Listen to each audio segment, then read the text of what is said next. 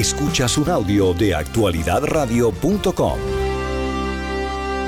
Así es, estamos hablando de Guacha, analista político internacional. Muchísimas gracias por la amabilidad de estar con nosotros esta tarde, Hugo. Eh, muy buenas tardes, es un verdadero placer. Les quiero mencionar, estoy en este momento en eh, Cúcuta, en Colombia, por un tema de investigación sobre justamente, entre otras cosas, tráfico y trata de personas. El Internet no es el mejor, entonces quisiera aprovechar al máximo por si en algún momento veo interrumpida eh, la estabilidad o la calidad de la conexión. Se ve, se ve y se escucha impecablemente. Perfecto. Adelante. Eh, ¿Cuán preocupante debe ser esto para nosotros, Hugo?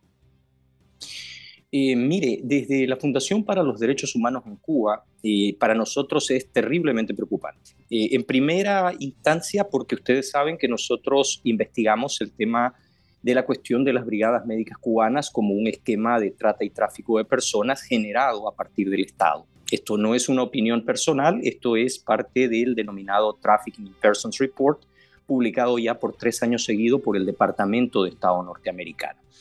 Eh, la trata y tráfico de personas es, por un lado, y ahora sí me integro a la pregunta que usted plantea, uno de los delitos más lucrativos hoy, al punto de que está casi sobrepasando en eh, su eficiencia financiera al narcotráfico. En muchos casos se complementa con este y en otros se utiliza como un arma de guerra un arma de guerra que en conceptos doctrinales como el de la propia China comunista, quien quiera verificarlo, solo tiene que leer el libro La guerra irrestricta de los coroneles chinos Wang Changsu y Guo Liang, y encontrará de que allí se dice a la letra de que todos los espacios de la vida en sociedad son teatros de operaciones y de que la generación de crisis migratorias por parte del régimen de La Habana, por parte del Partido Comunista Chino, por parte de la Federación Rusa, son parte de este arsenal. Usted quiere ejemplos, la situación que se dio en la frontera entre Lituania y Polonia, donde el Kremlin, en complicidad con el régimen de Minsk, trasladó refugiados del Medio Oriente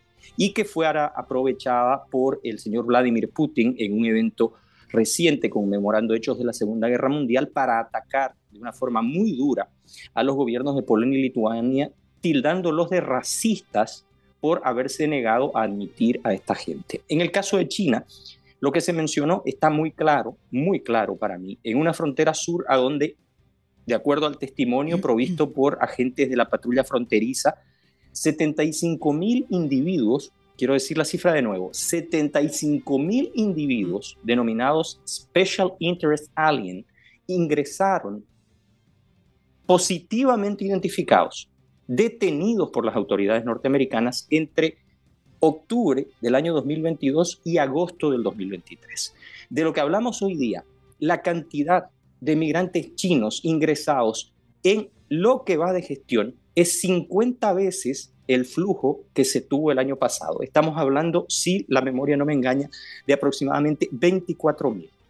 Las posibilidades de este tipo de movimientos son básicamente infinitas. Se pueden filtrar células plenamente capaces de naturaleza terrorista, se pueden insertar individuos provenientes de las fuerzas especiales, se pueden ingresar agentes de desestabilización, se puede ocasionar malestar social, se puede ocasionar conflicto político, se puede interferir en procesos democráticos y la lista sigue. Lamentablemente, Occidente, y esto lo ha vivido dolorosamente Israel en los ataques del 7 de octubre, todavía no percibe la naturaleza del conflicto que hoy día vivimos a una escala global.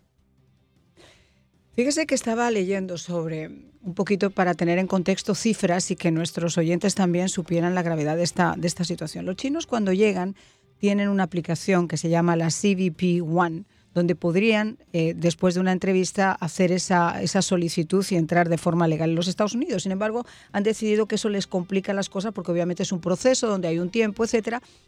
Y lo que están haciendo ahora es lo que hacen el resto de los inmigrantes ilegales, muchos de ellos, que es decir que carecen de papeles y tratar de entrar de forma terrestre por la frontera sur de los Estados Unidos. Muchos de ellos lo hacen a pie, se acercan a la frontera, esperan a que la patrulla fronteriza los detenga, son llevados a un centro de detención cerca de San Diego y en menos de 72 horas Estos individuos, Chang, Pepito Pérez, como quieran llamarse, son puestos en libertad a la espera de su cita con inmigración. Muchos de ellos no se presentan. 24.314 ciudadanos chinos fueron detenidos el año pasado, un aumento de cerca 50 veces en comparación con, el año anterior. Y en lo que va del año fiscal, más de 15.900 casos. ¿Cómo funciona esto? En redes supuestamente tienen todas las instrucciones detalladas de cómo contactar a Agustín con los coyotes, de cómo hay, qué puntos del muro son los menos vulnerables para que puedan hacer esos, esos cruces. Es decir, cuando tú tienes 300.000 personas entrando por mes en tu país, es obvio que, que no sabes de cuánta gente buena se trate y cuánta gente que no es tan buena como estamos viendo en Nueva York y en Miami y tal, están llegando.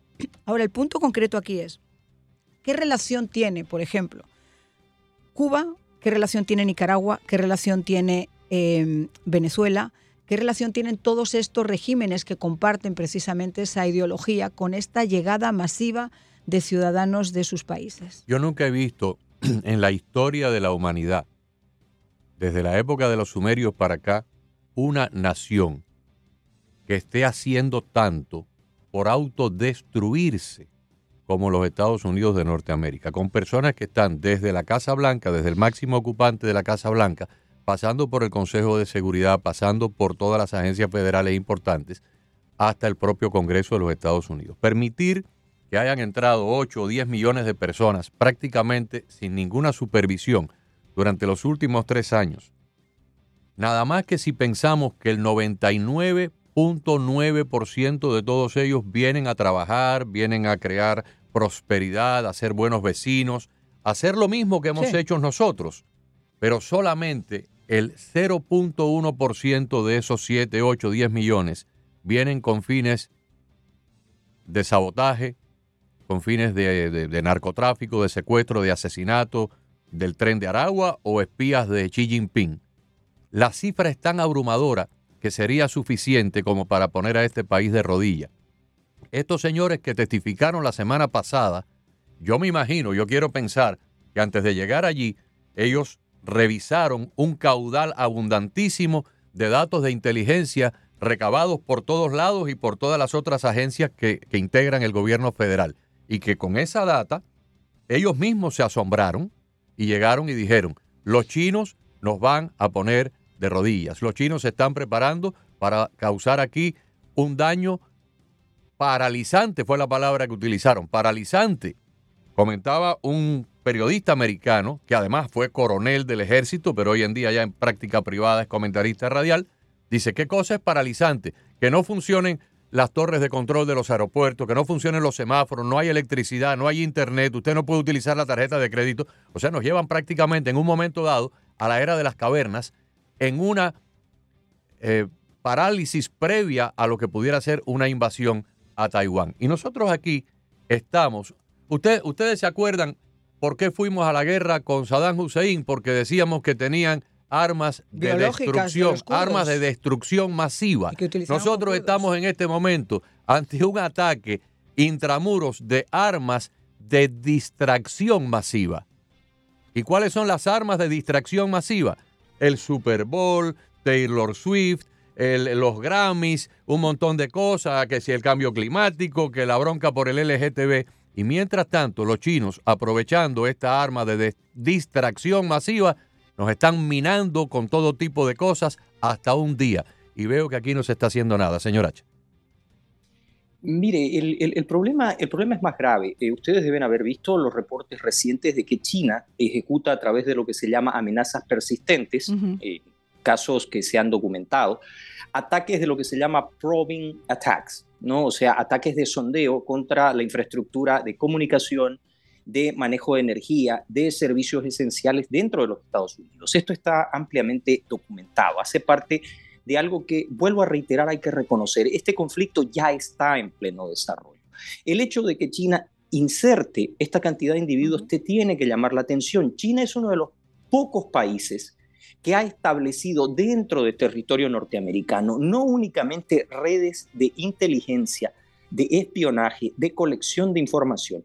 Tenemos que recordarle al público de que China tuvo en algún momento estaciones de policía operativas a partir de las cuales se hacía seguimiento y represión a disidentes chinos en territorio norteamericano en algunas de las ciudades más importantes de los Estados Unidos? No se trata de una cuestión en paranoia, se trata de la recolección de información seria, concreta y evidente que ha sido avalada en los hechos.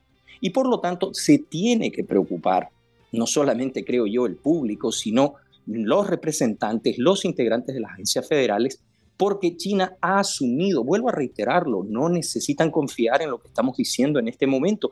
Verifiquen lo que hoy son los documentos de la doctrina estratégica del Partido Comunista Chino. Verifiquen lo que fue definido en el último Congreso del Partido Comunista Chino. ¿Qué dijo Xi Jinping con respecto a esa transición a la que él se refiere?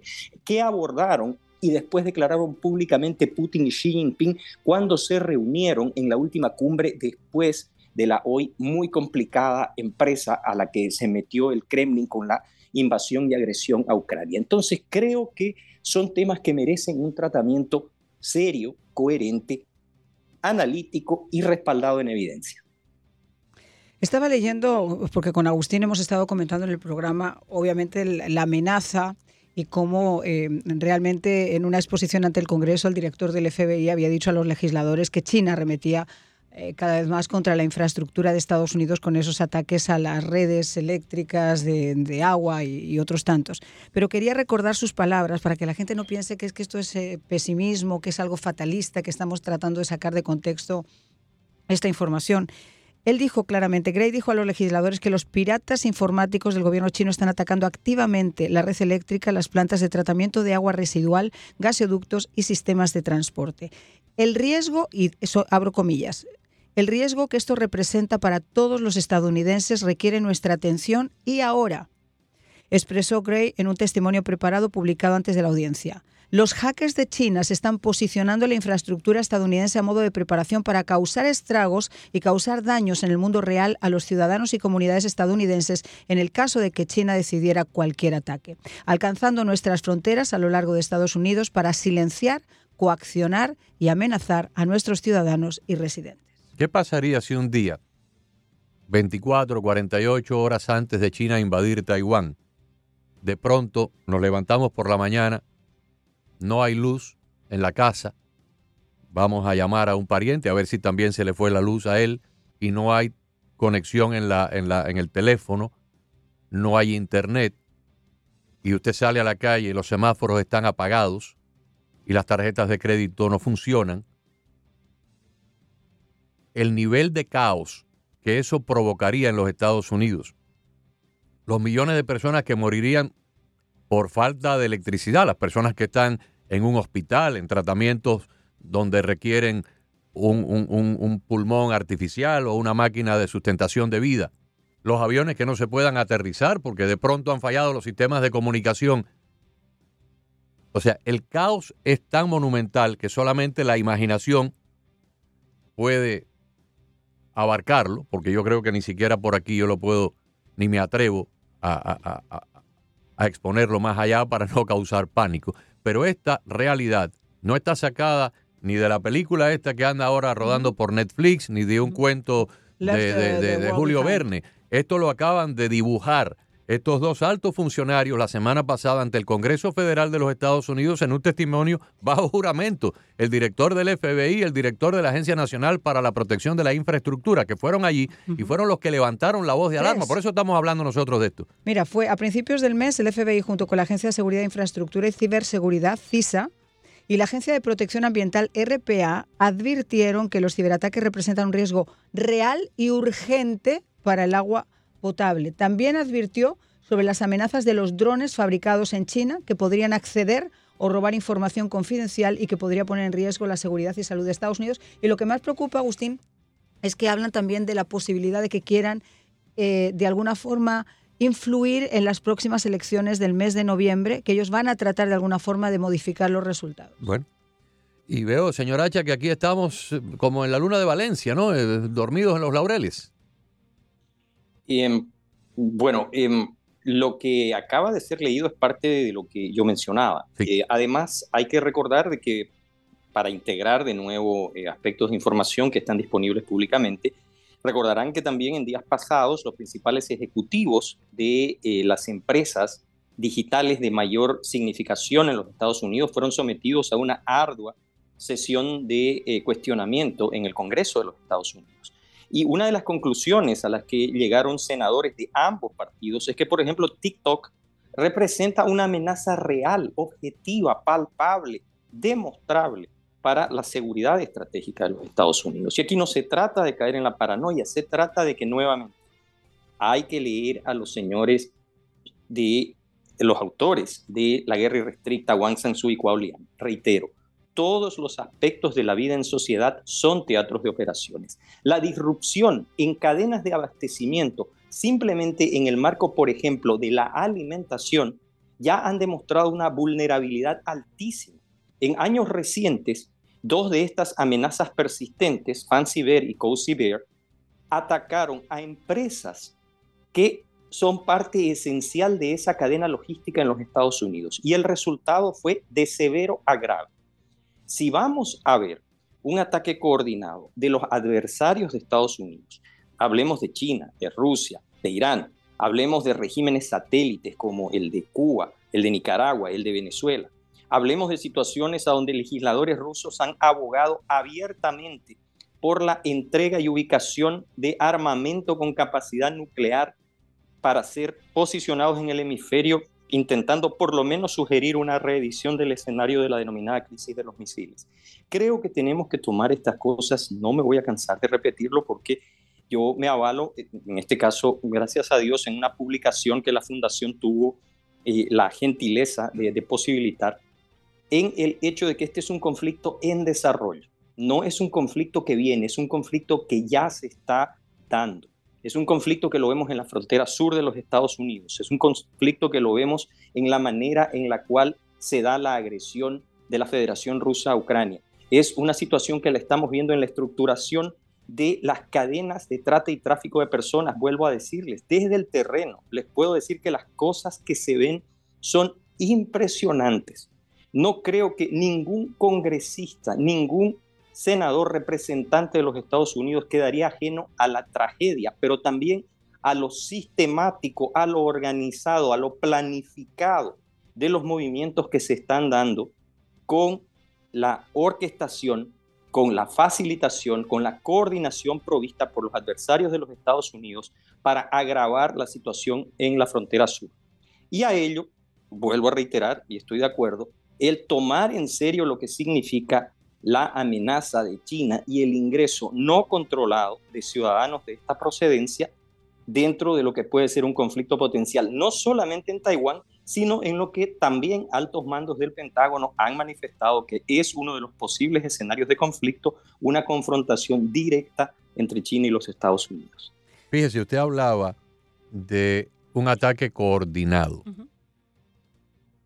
Esta es una de las cosas más graves que, estamos enfrentando y las estamos enfrentando en este año electoral, porque los enemigos nuestros están mirando, al igual que estamos viendo nosotros, el panorama electoral en los Estados Unidos, estamos viendo el deterioro mental de un señor que dijo hace 48 horas que conversó hace poco con François Mitterrand, que era el canciller de Alemania, cuando este señor fue presidente de Francia y falleció en 1996 un señor que ayer no se acordaba del nombre del grupo terrorista que, atacó Israel el 7 de octubre, un señor que está teniendo un declive, que hoy una periodista de la cadena Bloomberg le ha dicho a, la cadena de CNN que los manejadores del presidente no quieren que hablen con la prensa por su deterioro mental y por eso cancelaron la tradicional entrevista que la presidencia concede durante el Super Bowl. Nuestros enemigos están viendo esto Nuestros adversarios están viendo la falta de liderazgo de un ministro de la Defensa que se mete en un hospital por un cáncer de próstata y está cinco días perdido y nadie sabe dónde está y se rompe la cadena de mando de las fuerzas militares de los Estados Unidos. Ni siquiera sus superiores y sus subalternos sabían lo que estaba pasando. Viendo esto desde el extranjero, el señor de China no se ha ocultado en decir hasta por los codos que él se va a apoderar de Taiwán, o por la fuerza o por la vía pacífica, pero que Taiwán cae. El de Corea del Norte no hay una semana en que no lance un montón de cohetes y haga pruebas balísticas hacia el mar. La semana pasada funcionarios de la Marina de Guerra de los Estados Unidos, o sea, en el Pentágono, la alta comandancia del US Navy, dijo haber detectado señales muy serias, muy preocupantes, de que Corea del Norte se está preparando para una invasión de Corea del Sur. Hoy la Agencia Internacional de Energía Atómica dice que Irán está al borde de tener el material para la primera bomba atómica. ¿Qué pasa si estos señores que conversan todos los días, son aliados, son, son, son socios estratégicos, el de China, el de Corea, el de Rusia, el de Irán, deciden un día iniciar acciones unilaterales, pero de forma coordinada en sus diferentes campos de operaciones, señor Hacha. El de Corea del Norte invade la Corea del Sur, el chino invade Taiwán y los iraníes bloquean el estrecho de Hormuz y el flujo de petróleo hacia Occidente. Al mismo tiempo, ¿cómo quedamos nosotros? Y encima de eso, con posibilidad de un ataque paralizante donde nos dejan a oscuras. Yo quiero decirle esto de la perspectiva de la mayor seriedad posible y en el marco de investigaciones académicas desarrolladas de forma estructurada. Ese escenario ya se está desarrollando. Proxies de Irán, en este caso los houthíes, han logrado hacer una disrupción significativa de la navegación a través del canal de Suez. Vale decir, interfieren con la vía que mueve el 12% del comercio mundial. Mm. Simultáneamente, los houthíes, de acuerdo a publicaciones dentro del mismo mundo árabe, han tornado a las áreas controladas por ellos en el Yemen en, cito, un hub para el tráfico de narcóticos desde Latinoamérica hacia el Medio Oriente. ¿Quién es el gran operador en coordinación con las estructuras criminales en América Latina para el tránsito de narcóticos hacia los Estados Unidos? Si quiere usted ver evidencia de reciente publicación, los invito a leer Vida y Muerte del Cartel de Medellín del señor Carlos Leder, para que ustedes vean ahí cómo él ratifica aquel acuerdo histórico mencionado en otro libro de Aida Leví, Viuda de Suárez, Mi vida con el rey de la cocaína, entre Roberto Suárez y Fidel Castro, que Carlos Leder ratifica en su continuidad en una negociación directa con Raúl Castro. Es el régimen de La Habana. ¿Quién coordina las situaciones que, por ejemplo, permitieron a la revista Newsweek publicar un reportaje que se llama Hamas Incorporated y que reflejó las capacidades adquiridas financieramente por Hamas y que le permitieron los recursos del ataque del 7 de octubre, pero que se quedaron solamente en el lavado de ese capital. La gran pregunta, el lavado tiene que venir de una actividad ilícita, de lo contrario, no hay lavado. Si el dinero viene de una fuente legal, no habría sentido de lavarlo mediante la construcción o las transacciones inmobiliarias. Y la respuesta es el narcotráfico. ¿Cuál es la fuente? La anteriormente mencionada. ¿Qué está haciendo Rusia mientras nosotros hablamos? Está intentando nuevamente causar una disrupción masiva dentro de la OTAN, explotando situaciones de naturaleza política. Fíjense lo que ha sucedido en Eslovaquia con el señor Tusk, fíjense lo que ha sucedido con el señor Orbán, fíjense en lo que está sucediendo hoy en día con relación a las posiciones que antes abogaban por una defensa intransigente de la independencia de Taiwán cómo hemos regresado en el tiempo, cómo hoy día solamente dos países en el mundo reconocen a la isla como un Estado soberano, Paraguay y Lituania. Entonces, creo que, eh, queridos amigos, ese escenario ya se da. El gran peligro es que ante la laxitud, la carencia de respuesta efectiva, la, yo diría, ausencia de una respuesta adecuada, podemos ir caminando hacia a ese otro escenario que usted plantea, que ya hablaría de una confrontación abierta. Y esa confrontación abierta no es ni más ni menos que ya no el preludio, sino el desarrollo en pleno de una tercera guerra mundial de manera abierta. Pero quien crea que ese conflicto no está en desarrollo hoy, se llama engaño porque lo vemos en la frontera sur de los Estados Unidos, en el flanco norte de la OTAN, en lo que está sucediendo en, vuelvo a reiterar, el canal de Suez, en lo que sigue sucediendo hoy día en Gaza, en lo que vemos suceder en la selva del Darién, en lo que vemos acontecer cuando carteles criminales se hacen con el control de espacios territoriales y retan al Estado como lo que sucedió en el Ecuador. Ese conflicto ya está con nosotros. No es una situación potencial, es una situación en desarrollo. Claro, retan al Estado porque en muchos casos se trata de narcoestados, que ese es el grave problema que también hay, cuando el propio Estado está involucrado en lo que es el tráfico, en la distribución de estupefacientes, como pasa en la mayor parte de América Latina, y lo tienes. Pero hablando de eso, precisamente una de las cosas que ha hecho China de una forma extremadamente inteligente y calculadora ha sido, por ejemplo, darles la fórmula del fentanilo a los carteles mexicanos como el cartel de Sinaloa para que puedan en el famoso triángulo desarrollar en Culiacán el, fentanilo sin necesidad de tener que traerlo de China. Ellos son los más interesados en que ese mal entre los Estados Unidos porque no deja de ser una guerra silente. Ahora, también nos tenemos que acordar que el Estado en China es intervencionista, es regulador, que desde hace muchísimo tiempo han tratado de de quitarle la hegemonía o, de, o de, ir minando la hegemonía de Estados Unidos como la primera potencia, la líder en economía mundial, la que estaba también a la cabeza de la innovación tecnológica. Yo recuerdo que en el año 2021 el, líder de la, de la mayoría en el, en el Senado, Chuck Schumer, había comentado que esos años o ese tiempo en el que Estados Unidos era precisamente el que estaba a la cabeza de todo, podía tener sus días, sus días contados. Y cuando uno ve, por ejemplo, la dependencia que tiene Estados Unidos a la famosa red, la 5G, por ejemplo, a TikTok, que también lo estaba mencionando usted, o incluso ahora la inteligencia artificial, que ellos tienen una forma de regularla muy diferente a como la tiene Estados Unidos. La regulación en China de, los datos, por ejemplo, el acceso a la privacidad que hay en China, a los datos de los consumidores, es total y absolutamente diferente a la que podemos tener en Estados Unidos o la que puede existir en Europa. Ellos tienen mucho más acceso a esos datos, con lo cual pueden cargar esa inteligencia artificial de una forma diferente y mucho más ventajosa como lo hacemos nosotros. Depender de ese 5G, depender de esas, de esas, em, de esas redes sociales como TikTok, donde tú estás exponiendo absolutamente todo. Es un peligro para nosotros que hay que sumarle también a seguir haciéndonos los tontos con el tema migratorio. Bueno, eh, de nuevo, todo lo mencionado, y esto es algo que me gusta reiterar cada vez que se me da la oportunidad de un espacio eh, público, es definitivamente el hacer entender a la audiencia de que no se trata de una discusión en teoría, no se trata ni mucho menos de una especulación. Estamos hablando de eventos que se han dado y que se han documentado por agencias federales, por testimonios provistos ante el Congreso de los Estados Unidos, por comités y comisiones especiales, por investigaciones periodísticas bien documentadas, por hechos que hoy día ya hacen parte de la historia. Entonces, creo sinceramente, nuevamente, de que Occidente está bajo el ataque de esto que nosotros hemos denominado la guerra infinita, que los efectos se están notando. El tema de lo que mencionaba usted al inicio eh, es una conclusión a la que hemos llegado los coautores de este trabajo, es de que el Estado hoy en día enfrenta un reto distinto a partir del crimen organizado. Es cierto, en el pasado existieron los narcoestados.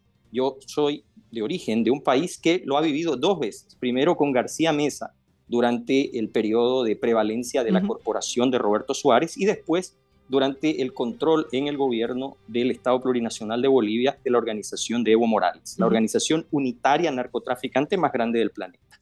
En ese sentido, es necesario entender de que hoy el crimen organizado ya no quiere existir a la sombra del Estado. Ya ni siquiera se conforma con a través del financiamiento o la interferencia con la gobernabilidad ser parte del Estado, quiere ser el Estado, quiere tener el gobierno en sí. Y esa es una situación que nos tiene también que preocupar a todos, porque en las dinámicas del crimen organizado suceden dos cosas que el ciudadano común no percibe. El crimen organizado es altamente eficiente, tiene razonamientos de tipo corporativo, no pierde el tiempo en la corrección política y no se rige por las restricciones que tienen los gobiernos y algo que es mucho más importante que comparte con los adversarios de Estados Unidos como regímenes autoritarios. No están constreñidos con el marco procedimental de una democracia ni están limitados a una administración gubernamental medida en unos pocos años. Por eso, y esto es, vuelvo a repetir, una conclusión a la que hemos llegado el conjunto de académicos que somos coautores del libro La Guerra Infinita. Es necesario que Occidente tome conciencia de esta situación y agrupe todas las fuerzas a su disposición para poder enfrentar esto que reiteramos, creemos es una agresión ya en curso. Alrededor de principios, mediados de la década del 90, yo tuve la oportunidad de entrevistar en otra emisora, en un programa matutino, a un exfuncionario del Departamento de Estado de los Estados Unidos que había sido el autor, había escrito un libro llamado Red Cocaine, cocaína roja. Y en el libro y en la entrevista, él explicaba que en el año 1967, 67, en el marco de la Guerra Fría, se había producido una reunión en Checoslovaquia, en Praga, de los grandes actores del mundo soviético. Habían personas de la Stasi alemana, personas de la KGB, y el plan era utilizar a Cuba como un trampolín para minar con cocaína a los Estados Unidos, de ahí el nombre Red Cocaine. Quien viajó de La Habana a esta reunión fue Raúl Castro como jefe de las Fuerzas Armadas. Todavía Fidel Castro, el que estaba en el 67, por supuesto, en el poder. El plan tenía una serie de aristas muy interesantes. Primeramente, perseguía minar la sociedad americana con grandes cantidades de cocaína para causar una pérdida de la productividad del trabajador americano, para eh, distorsionar la mente, la salud mental de muchos jóvenes universitarios que pudieran tal vez convertirse en médicos, en ingenieros, en astronautas, en gente importante, pero si los sacábamos del camino con una adicción a las drogas, pues evidentemente le arruinábamos el futuro. Pero al mismo tiempo, el dinero en efectivo que iban a recaudar con esa venta masiva de cocaína iba a financiar movimientos guerrilleros en América Latina. Hasta aquí el libro Red Cocaine. En esos años, el comandante de la Guardia Costera de los Estados Unidos concedió una entrevista al canal de televisión, no me acuerdo si fue el canal 10 o el canal 7 de Miami, me parece que el canal 10. No, es 92, 93. Y en ese momento yo tuve la oportunidad, cuando salió la entrevista, hicimos contactos y por vía telefónica hablamos con el comandante y lo entrevistamos en una traducción simultánea.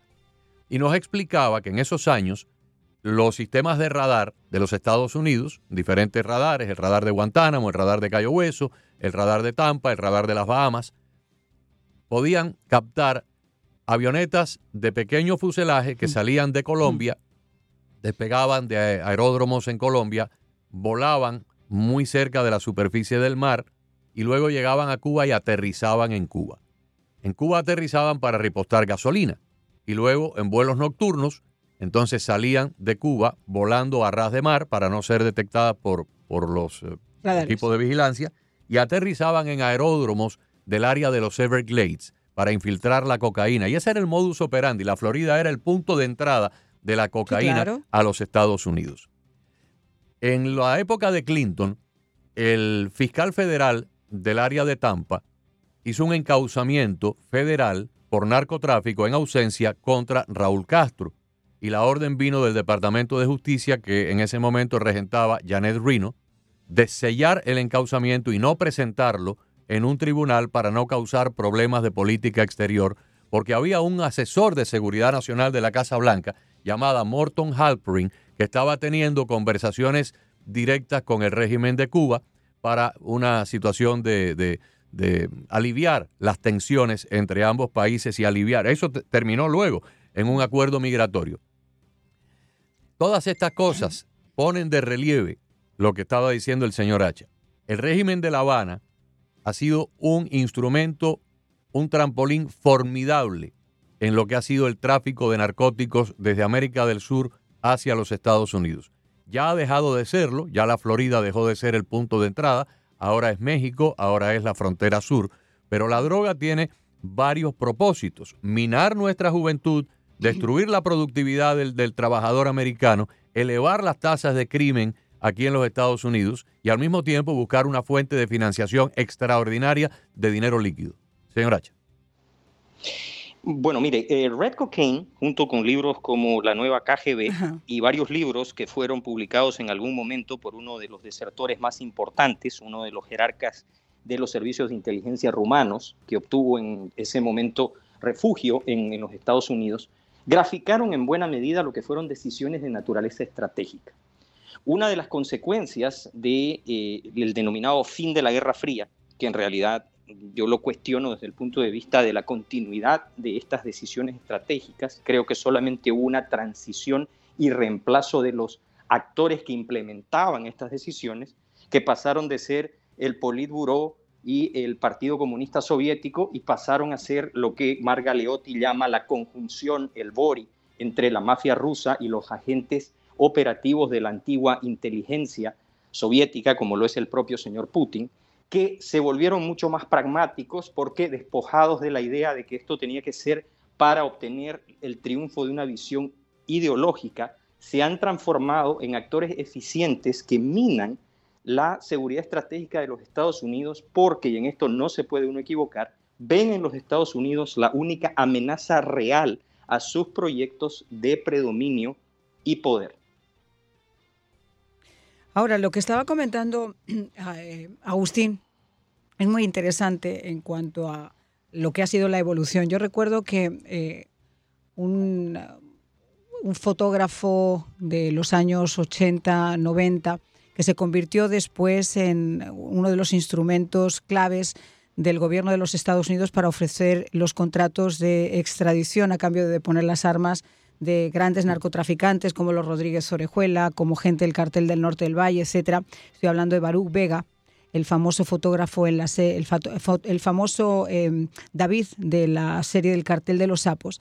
Este individuo hizo un libro también en el que hablaba de lo que estaba comentando Agustín de cómo se manejaba el narcotráfico en esa época y cuáles eran las implicaciones que había de gobiernos como por ejemplo Cuba, esa mano que tenía dentro del narcotráfico. Y hablaba de cómo había aquí dentro de, los propios Estados Unidos, en ese libro lo menciona, eh, cómo había también la implicación de ciertos oficiales para permitir que esos radares que tenían que funcionar eh, pues de una forma totalmente mm, perfecta, dejaran de funcionar de forma perfecta cuando se pagaban ciertas cantidades de dinero para bajar los radares en el momento en que las avionetas se cruzaban, o como por ejemplo se hacían dos partidas de entregas de cocaína, una como dice Agustín en la zona de los Everglades, y se decía que iba a entrar una por Miami Beach y otra eh, por Everglades, eh, hacían dos operaciones distintas, se mandaban todos los efectivos policiales y resulta que la grande, grande, grande estaba entrando por los callos. Es decir, esta gente tenía una infraestructura perfecta para poder seguir en el negocio del narcotráfico tráfico y mucho de ello estaba impulsado